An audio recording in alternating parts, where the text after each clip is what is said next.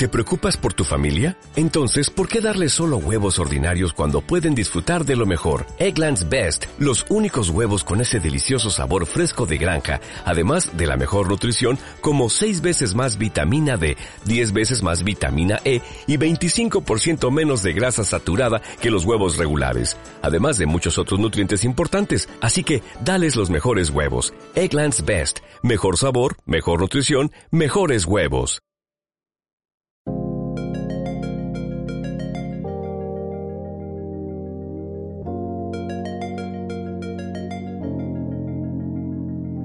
Hola, soy Cecilia Bona.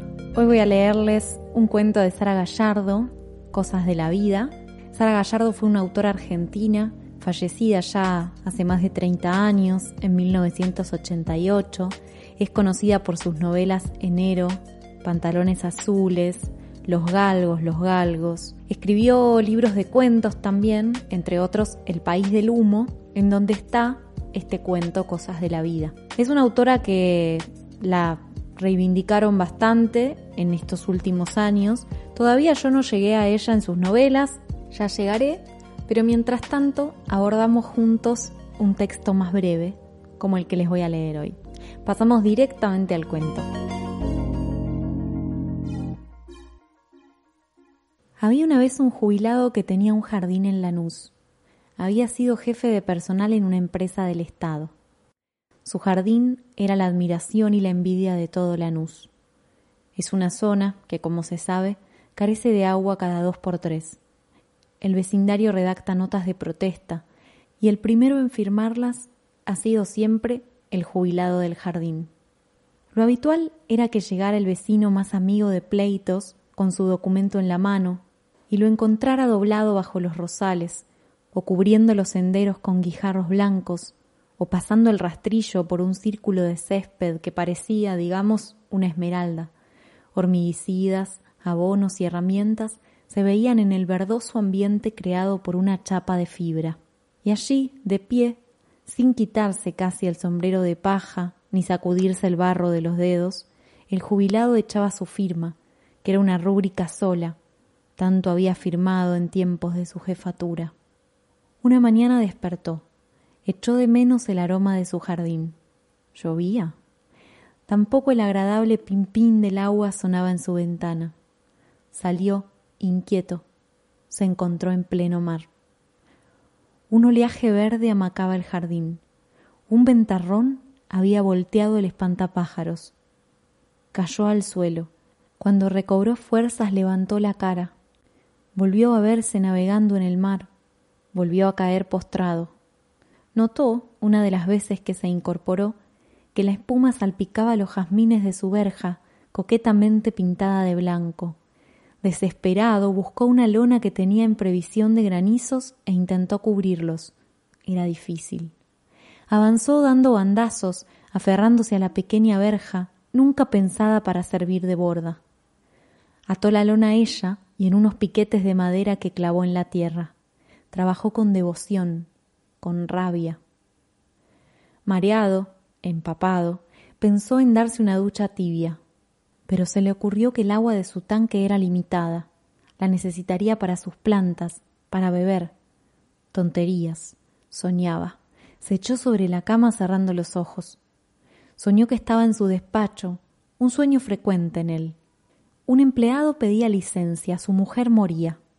Cuarenta y ocho horas concedía. El empleado se iba, lágrimas de impotencia salpicando los vidrios de sus anteojos. Estas lágrimas caían sobre la cara del jefe de personal. No, no eran lágrimas. El viento había cambiado y un vaho se condensaba sobre el vidrio abierto de la ventana, cayendo luego en gotas sobre él. Se incorporó. ¿Era cierto, pues? Aquello bailaba. Sosteniéndose contra las paredes salió. Era cierto. El jardín virando lentamente cambiaba de rumbo, ponía proa a una inmensidad igual a la inmensidad que lo rodeaba en todos lados. Los rosales inclinaban sus mofletes como pidiendo ayuda, los lavó con agua dulce, sollozándoles al oído. Pero tenía hambre. Acudió a la despensa.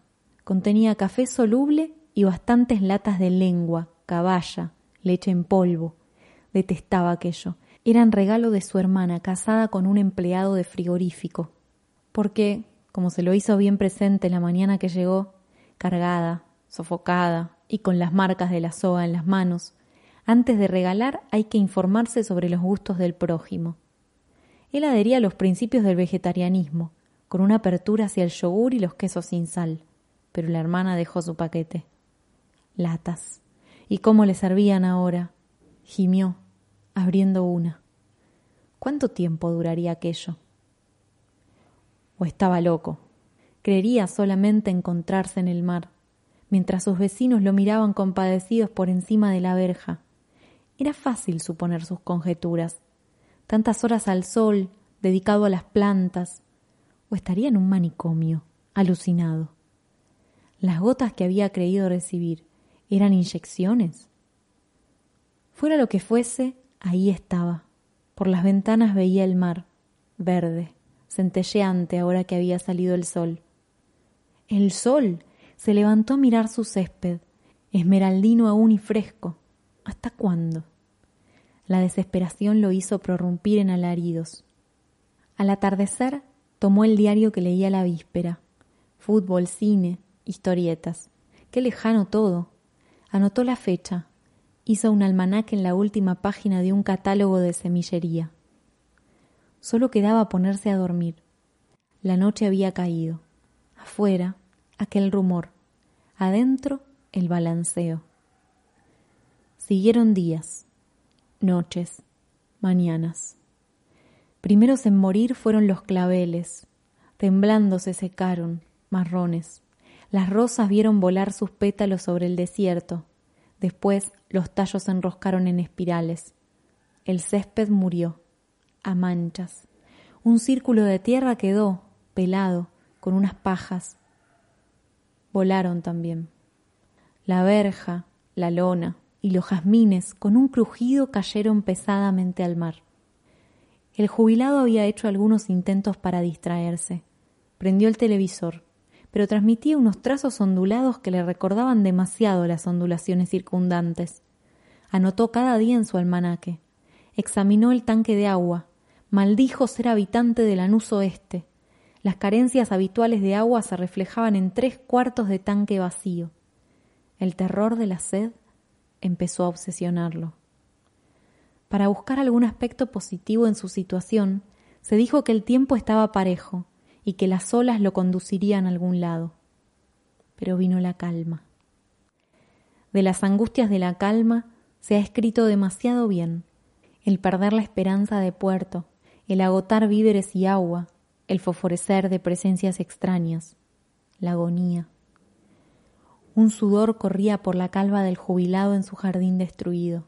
Había recogido los guijarros blancos en dos macetas que guardaba en la cocina, pero el diseño de los canteros se notaba como una risa sin dientes.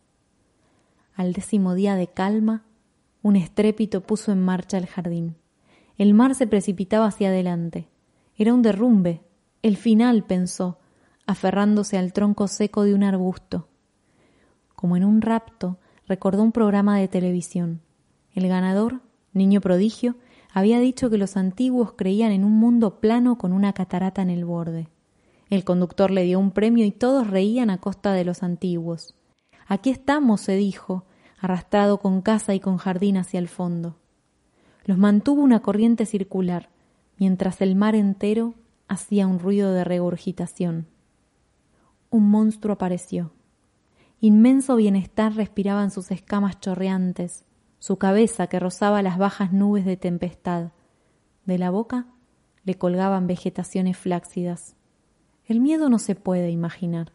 Del miedo que sintió, solo diré como muerto, sin pulso, en el suelo. Una imagen le cruzaba la mente. Había visto la foto de un choque de trenes precisamente en la línea de Lanús. Uno estaba vertical.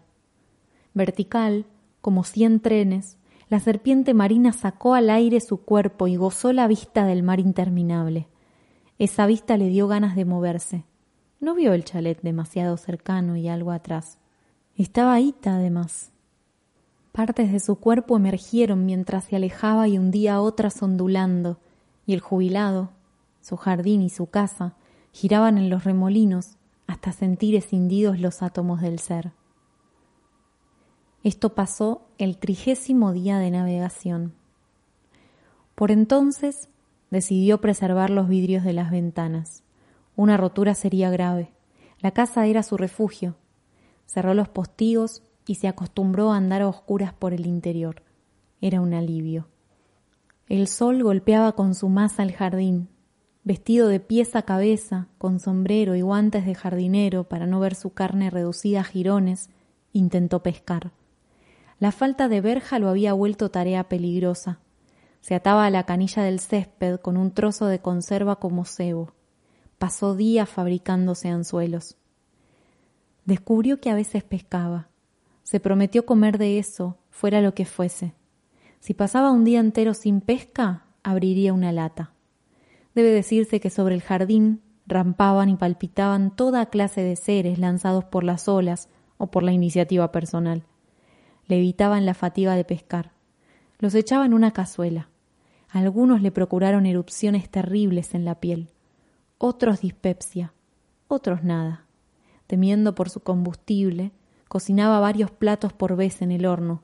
Se acostumbró a la sopa fría, pero la comida marítima da sed su mayor angustia era el descenso de la provisión de agua. Un día, dos aves marinas se pararon en la antena de televisión. Por atavismo las insultó agitando los brazos, que se alejaran de sus sembrados. En pleno ademán quedó quieto. Ave significa tierra. Tierra, gritó posternándose con la voz quebrada en mil variantes. No había tierra a la vista. Las aves eran de un desconocido rojo oscuro pero no lo notó. Viendo que su alaraca las movía a retirarse, suplicó Quédense.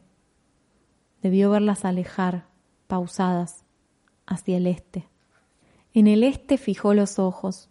Pasó la mañana inútilmente.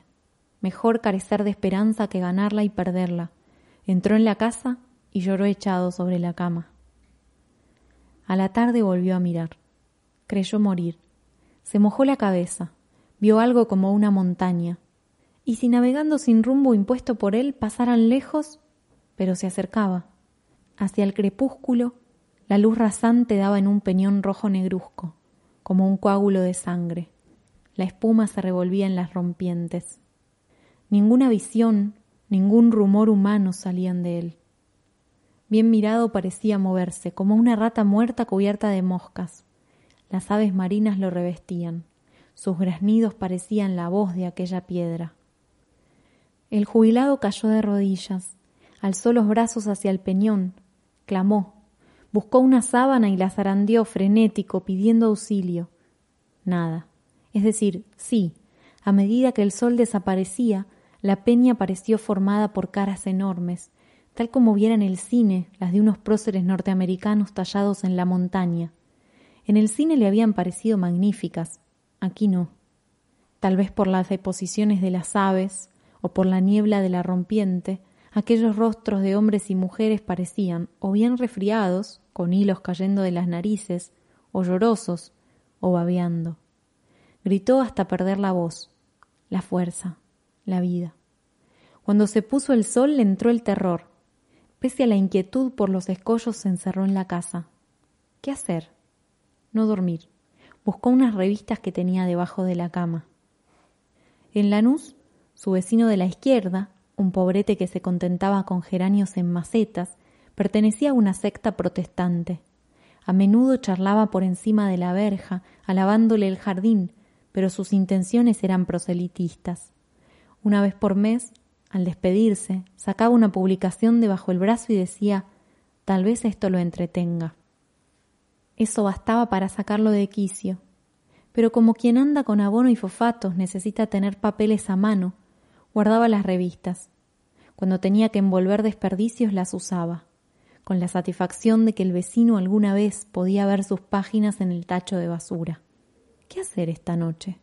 Trató de concentrarse en la sección humorística, un humor sano, nada basado en el alcoholismo o adulterios, casi siempre a propósito de perros o de gatos, imposible entenderlo, con el peñón de color coágulo, las rompientes, las aves, las caras, cercanos en la noche.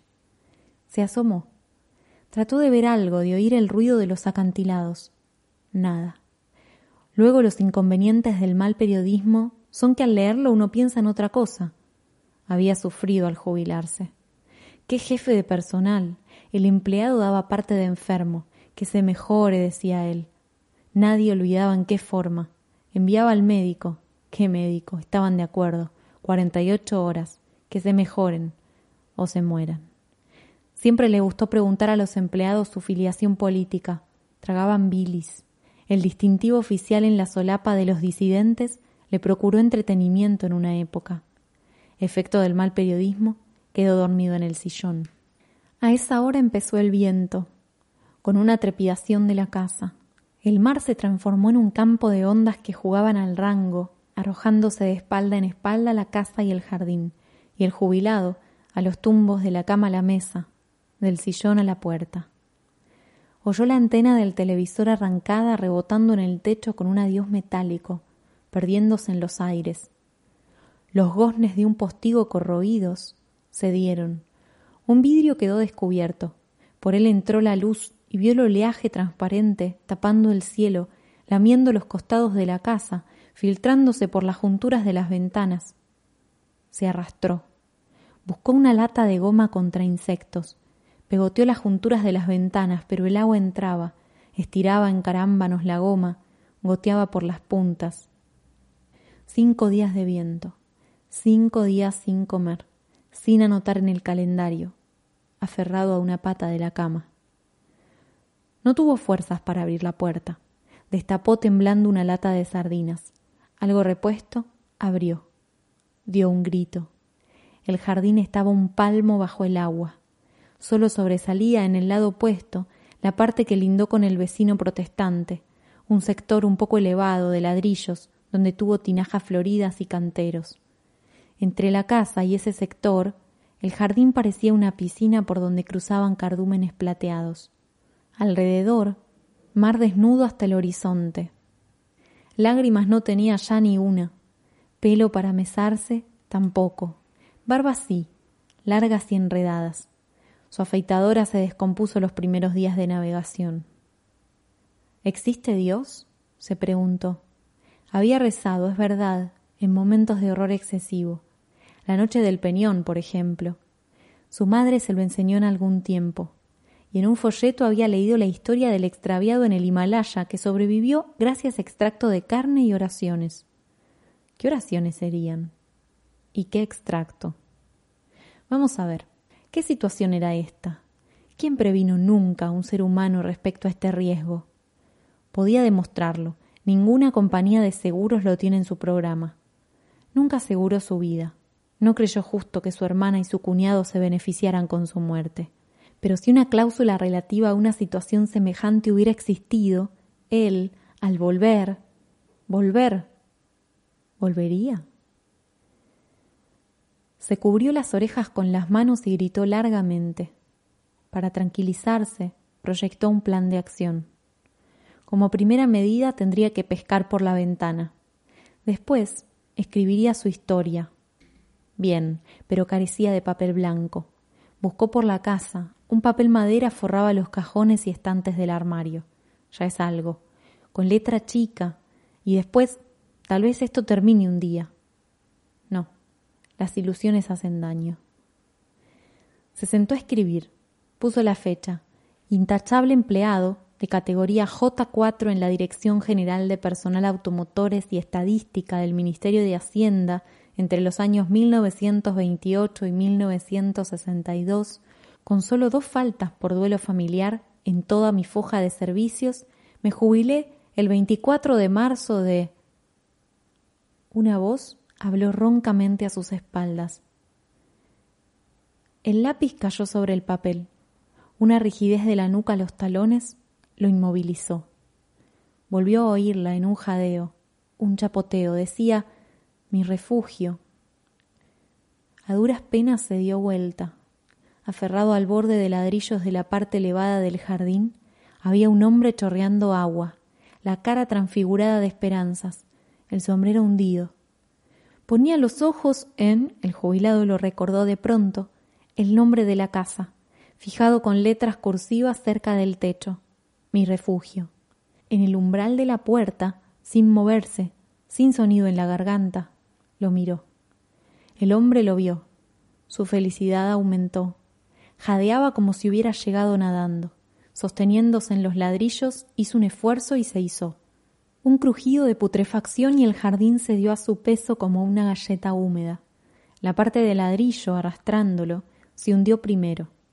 La mitad del jardín, vertical en el vuelco, desapareció detrás en un torbellino. El jubilado se acurrucó en el umbral de la puerta, metió la cara en los puños, sollozó. Como él mismo se lo definió después, fue un ataque de nervios. Terminado, destapó los ojos poco a poco. El jardín concluía en la mitad de lo que fue círculo de césped. Quizás por efecto de la pérdida de la parte de ladrillos, ya no estaba cubierto de agua. Emergía en declive hacia la casa. Aquel hombre no había tierra ni barco, ni bote, ni leño a la vista. ¿De dónde había venido? Durante días y noches la cara transmutada de esperanza, el crujido del jardín al romperse, la desaparición entre burbujas, se fijaron ante él. No pudo comer, ni pescar, ni moverse. Lo pasó extendido en la cama mirando el techo que repetía los reflejos del mar. Y comenzó la sed. La entretuvo un tiempo gracias a los cubitos de hielo derretidos dentro de la heladera. Siguió con el depósito del inodoro. Después se encontró lamiendo la heladera. Después se encontró lamiendo el inodoro. Después como un loco, la lengua colgando seca, igual que un cuero, se vio corriendo en círculo, pegando los labios a un hierro húmedo de sal, limpiándolos horrorizado, procurando beber agua de mar y vomitando, tajeándose un brazo para chupar la sangre. Ni un recuerdo, ni una ilusión, ni una idea en él, salvo la de agua dulce para beber. Miraba las nubes como el ternero en la mañana mira la ubre reservada al ordeño, a un fin ajeno. Y él Oh nubes. Llovió por fin. Era de noche. Ardía de fiebre en el suelo de su cuarto. Oyó llover. Creyó que deliraba, pero se arrastró fuera. Llovía. Llorando, riendo, desnudo, se dejó empapar, la boca abierta. El agua le corría por las orejas, le llenaba los ojos. Se lamía, exprimía las barbas en su boca. Sacó tarros, cacerolas, ollas, latas, frascos. Amaneció en la lluvia y la lluvia siguió. El jardín en declive dejaba correr hacia la casa una cascada agridulce que tampoco despreció. Oh agua, oh lluvia. Siguió un período durante el cual procuró escribir sus experiencias. No le era fácil, pero una especie de serenidad lo investía a medida que daba forma a aquello. Al principio luchó con las palabras, ni mar, ni serpiente, ni viento, ni peñón rojo o sed figuraban en los escritos que leyó o redactó en su vida. Esta palabra, vida, lo detenía. ¿Estaba vivo o muerto? Trató de recordar ideas oídas sobre la muerte. Nada parecido a esto. En cuanto a vida, es verdad que algunos días, por ejemplo, al pescar un bello pez carnoso después de esperar siete o diez horas, se había sentido más vivo de lo que nunca había estado. Y cuando la lluvia, chorreándole en los ojos y la boca terminó con su sed, ¿no fue distinto al vaso de agua mineral que una ordenanza debía traer hasta su despacho a las once y diez? Sí, pero basta, basta. Vivo o muerto exigía una definición, quería paz, deseaba una certeza, silencio, descanso. Color mostaza era el mar aquellos días. Había oído mencionar el plancton. Esperaba que no fuera plancton, pues a decir de muchos es lo que comen las ballenas. Color mostaza, un pavo asado sobre un mantel blanco, la salsa humea en la salsera, castañas y ciruelas y piñones en el relleno, nueces y almendras en un plato, pan dulce con un moño de seda, sidra. Es Navidad. ¿Quién en esa mesa? Una mujer de vestido largo, una niña de trenzas. En el patio los vecinos brindan. Él tiene derecho a comer. Alarga su mano empujando a la niña. Un golpe en los dedos. Había chocado con la chapa de fibra que alguna vez amparó a sus hormiguicidas, caída desde el gran viento. Con qué alucinaciones, se dijo, a escribir. Entre los años de 1928 y 1962, solo dos faltas por duelo familiar, es decir, en 34 años. El primer duelo siendo motivado por el deceso de mi señora madre y el segundo por el de mi esposa, a los 15 meses de matrimonio, habiendo celebrado este matrimonio durante los días de feria que se dedicaron en 1935 a desratizar el edificio. Bien mirado, era el único error de su vida, una vida de orden. Ella, para ser sincero, no recordaba su cara. Por otra parte, suicidarse es una infracción al contrato matrimonial. Nadie lo había sabido, por fortuna. Salió a refrescar la mente. En el horizonte, una línea como un trazo de alquitrán dividía el cielo del mar. Como las líneas que cruzan los cuadernos de contabilidad, pero con una leve inclinación. Tropezando con todo, se le ocurrió prender el televisor. Ninguna imagen, pero una voz, a lo mejor femenina, interrumpida por descargas, decía cosas incomprensibles. Tierra. gritó por segunda vez en su viaje. Tierra. Lo asustó su gañido. Esperó, los ojos puestos en la línea. Llegó a convertirse en una franja. La inclinación pasó a parecer una serranía. La materia no le gustaba, brillante como laca. No pudo esperar más. Tomó una sábana y alcohol, subió al techo, hizo flamear la bandera de fuego hasta que las llamas le chamuscaron la barba. Soltó. Una brisa la llevó girando al mar. Él perdió el equilibrio y cayó al agua. Varias tejas cayeron cerca de él. Emergió tragando bocanadas. No sabía nadar. Bració enloquecido hacia la casa. Recordó al hombre. Mi refugio, leyó entre dos salpicones. Pudo agarrarse, trepar, extenderse en la vereda. No se dio tiempo a descansar. De rodillas miró hacia la costa. Se alejaba. Se alejaban ellos, la casa, el jardín, él. Bramó golpeando las paredes, maldijo, pataleó. La costa desapareció. Por la mañana afloran las decisiones. Sentado en una silla frente al jardín, el corazón desnudo de ilusión, silbó un viejo tango. A navegar hasta el fin de los tiempos. No se inmutaría. Débil es la carne. Fin de los tiempos lo hizo volver, esperanzado, a las malas noticias de los días previos a su viaje. Cada país tenía su bomba atómica. Era, pues, posible que estallara el planeta. Oh, que estallara.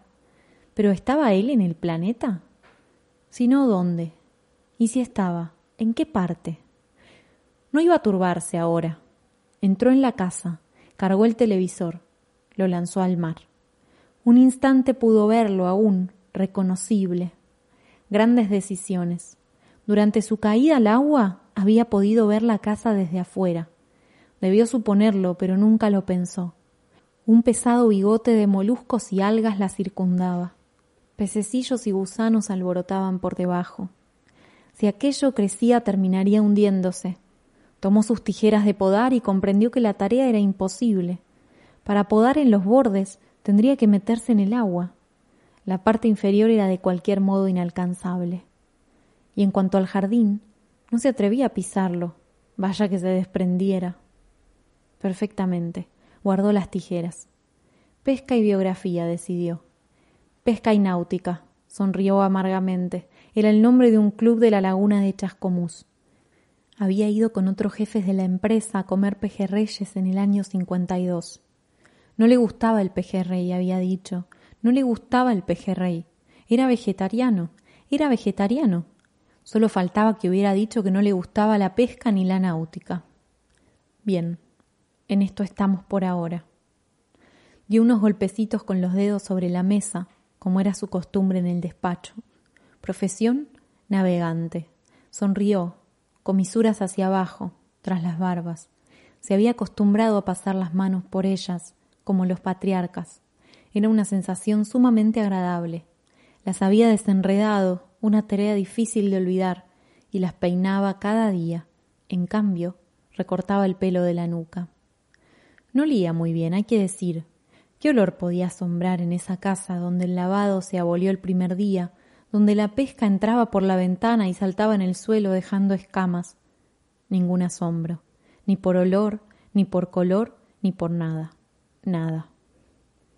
Un ejercicio de imaginación tónico cuando se navega es pintarse el abismo subyacente, la hondura que alberga cordilleras, el ambiente negro, el frío eterno.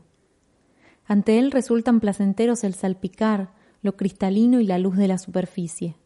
Queda subrayado lo precario de nuestra suspensión. Se hace patente la disparidad de los destinos, durmiendo como duermen tantos huesos en el fondo. Se medita en la providencia, en el azar, en el hado. Regando su jardín, cuántas veces le gustó ver a las hormigas braceando en las corrientes creadas por su manguera. Ahora las consideraba de otra forma. Y suponiendo, nada cuesta, que exista un dios del mar, Neptuno de los antiguos burlados por el niño en la televisión, ¿no encontraría, manejando los hombres y sus barcos, el mismo placer que él tuvo ante el girar de los insectos, salvando por inofensivo o por lindo alguno en un momento de buen humor? ¿Inofensivo o lindo? ¿Desde qué punto de vista? El del jardinero. Había otro, sin duda. La filosofía brota en la soledad y en el temblor. Otra costumbre surgida en la soledad fue hurgarse la nariz. Lo abstuvieron de hacerlo, comprendió, durante los años que llamaba normales, lo bajo de la verja, que no lo aislaba, y la apertura de su despacho a cualquier consultante. El hombre aislado tiene todos los actos de la privacidad a su disposición. Por eso suscita desconfianza. Pues, ¿qué actos no supone la fantasía de las gentes? Son siempre los mismos, Tal vez aquel empleado que rompió sobre su mesa el tintero de ónix, proyectando hasta el techo las tapas, quedó la marca para siempre. Aquel que apoplético lo mandó al infierno y quiso incrustarle un sello en la cara, por suerte había timbre. Aquel hombre que quedó en la calle, cuatro hijos, etcétera, bien tal vez, sosegado, en su casa, se hurgara la nariz todos los días. O la señorita que le dijo gusano, muy nerviosa como señorita, es verdad, a lo mejor se estudiaba el ombligo como él ahora que vivía desnudo, o contaba los dedos de los pies, entidades individuales si las hay. Mientras pescaba, vio una vez como la sombra de una nube. El cielo estaba limpio. ¿Qué gigante se había deslizado por las aguas? Dejando la pesca salió a la vereda. Contempló los copetes de espuma repitiéndose como los merengues en la plancha del confitero. Alzó los brazos y alabó al dios del mar. Pensándolo mejor, se dijo que el dios de su madre podía permitir un dios del mar, un delegado, para expresarlo en forma sindical, fuera como fuese, alabó. Tantas cosas dio por creídas mientras vivió en Lanús Oeste, tantas, es decir, todo. Cuando aparece el frío, el agua pasa a la categoría de poca cosa. ¿Qué mar era este en el que entraba? Primero la niebla, atravesaba embocanadas que hacían sentir nostalgia del horizonte, dejaba formas que el viento revoleaba. Las nubes bajaron a pegarse al agua, barridas de un color sopa, unidas al mar por el motear de la nieve. Copos, copos. Después el hielo cubrió todo el jardín. Brillaba, reflejando en su declive el frente oxidado de la casa. Ceñido por mantas atadas al cuello, la cintura y las piernas, buscando calor en la cama, alargando las manos hacia el incendio de su silla sobre la vereda, vio hechas cielo las reservas de agua. Como faltaban tejas desde que subió al techo, le era imposible crear un resguardo. Forró su cuerpo con las revistas del Ejército de Salvación y ajustó las mantas por encima. Parecía una crisálida, de las que amortajadas y oscuras esperaban despertar mariposas en el jardín de una vecina no cual mariposa ciertamente confiaba despertar cuando dormía, si eso puede llamarse dormir. Había metido la cabeza en una funda que su hermana tejió al crochet para un cojín. El aliento le daba la ilusión de calor. Veía a través de la trama de colores. Lo peor empezó con los témpanos. Animales congelados como cerezas en un aspic flotaban, mirándolo desde el interior de las peñas, que lentas entrechocando a veces con un sonido, cruzaban junto a él. Si no ocurría un cambio, sintió que le quedaba poca vida.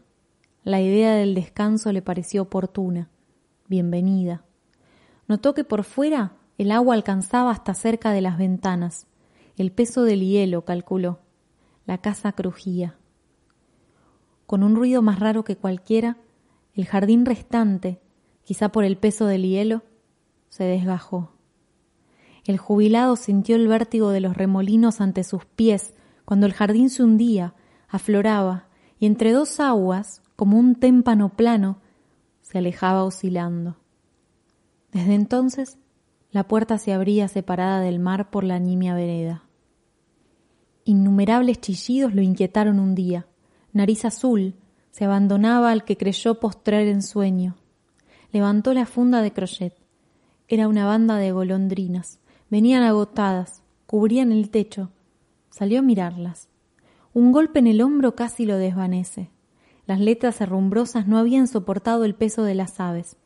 Mi refugio rebotó en la vereda, se leyó entre dos ondas y desapareció. El dolor, el brazo colgante, lo condujeron casi a rastras al cuarto de baño. Algo se había quebrado en su hombro. ¿La clavícula? Poco sabía de esto.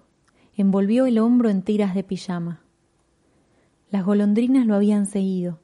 Chillando de alivio, cerrando los párpados, se ubicaron sobre el armario, en la cabecera de la cama, en la cocina. Solo le quedaba un pescado. Trituró, sosteniendo el cuchillo con la mano izquierda, dos filetes y los esparció sobre el diario. Las golondrinas se abalanzaron. Derritió hielo. Bebieron. Coman, beban, les dijo. Son dueñas de la casa. Lo alegró ver las plumas, los picos, los ojitos. Para evitarles el disgusto de viajar con un cadáver, salió a morir en la vereda. Una muralla parecía oscurecer la luz, como un acantilado, un barco junto a la casa, acorazado, sin ventanas. Mejor dicho, tenía ventanas, una fila de ojos de buey tan altos como el tercer piso de un edificio. Y bien, se dijo, si quieren encontrarme, me encontrarán. De pie, ya no tenía sillas, alisando sus barbas, contempló el panorama. Los témpanos se iban en rebaño, el agua se había vuelto celeste, su brazo en cabestrillo estaba insensible. Cuando despertaron las golondrinas, una parte voló con piruetas de felicidad alrededor de la casa, volvió a entrar, se atareó picoteando las salpicaduras de comida en la cocina y en las ollas. El jubilado levantó los ojos hacia el paredón. Le dio fastidio verlo así. ¿Por qué no se iba? Se le ocurrió buscar las macetas en que guardaba los guijarros. Intentó hacer puntería en un ojo de buey. A esa altura, con el brazo izquierdo y dolorido, imposible. Se entusiasmó. Los guijarros, blancos como copos de maíz, rebotaban en el metal y caían al agua o sobre el techo de su casa. Olvidó su preocupación por los vidrios de sus ventanas. Afinó la vista. Su puntería mejoró.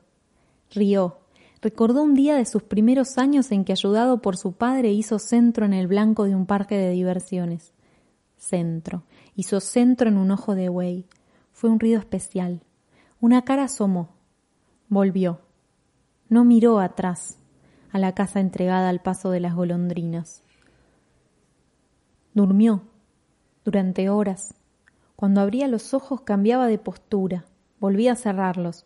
Le traían un plato de sopa y una cuchara la sopa negra, la cuchara pesada. El vapor entraba por su nariz, la sopa descendía, obraba su reconstrucción. Arrebujado en las barbas soñaba. A veces que su casa crujía en el hielo, a veces que el jardín bullía de gardenias y de margaritas, y un vecino venía a hacerle firmar un petitorio para el intendente. A veces que el balanceo lo hacía rodar de la puerta a la mesa. Entonces abría los ojos y notaba que en efecto el mar se movía más de la cuenta, pero él estaba en un camarote, con una lamparilla en un rincón. Volvía a cerrar los ojos, volvía a dormir.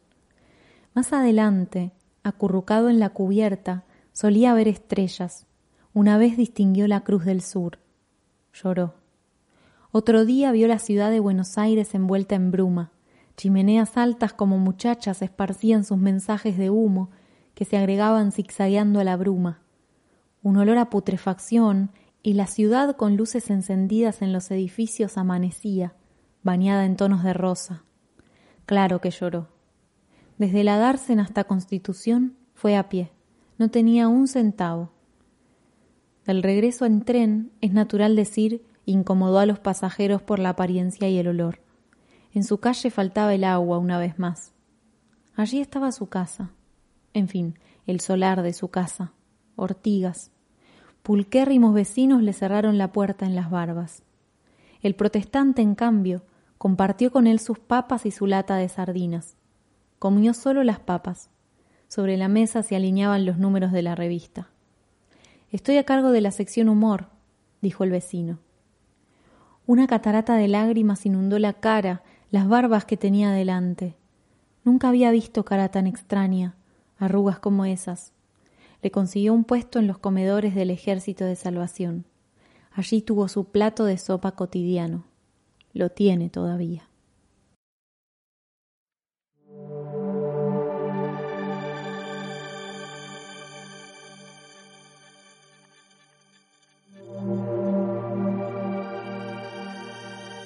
¿Cuántas imágenes acuden a nuestra mente cuando vamos leyendo o en su caso escuchando este cuento, ¿no? Aparece este hombre, medio personaje del viejo y el mar de Hemingway, medio 20.000 leguas de viaje submarino de Julio Verne. Ahí estaba nuestro jubilado navegando. ¿Hacia la nada? ¿Por qué motivos? Un cuento hermoso realmente. Espero que les haya gustado. Como siempre cierro mis podcasts. Si alguno quiere puede ponerle seguir a esta lista de audiolibros. También pueden seguirme en las redes como Instagram y YouTube. Estoy como arroba por qué leer ok. Ahí van a encontrar más contenido relacionado siempre a libros y literatura. Y si tienen ganas y pueden, pueden patrocinar mi trabajo entrando a cualquiera de los links que están en la descripción de este episodio Cualquier patrocinio ayuda un montón para sostener el trabajo de por qué leer y lo agradezco tanto. Les mando un abrazo muy fuerte. Hasta la próxima lectura. Chao.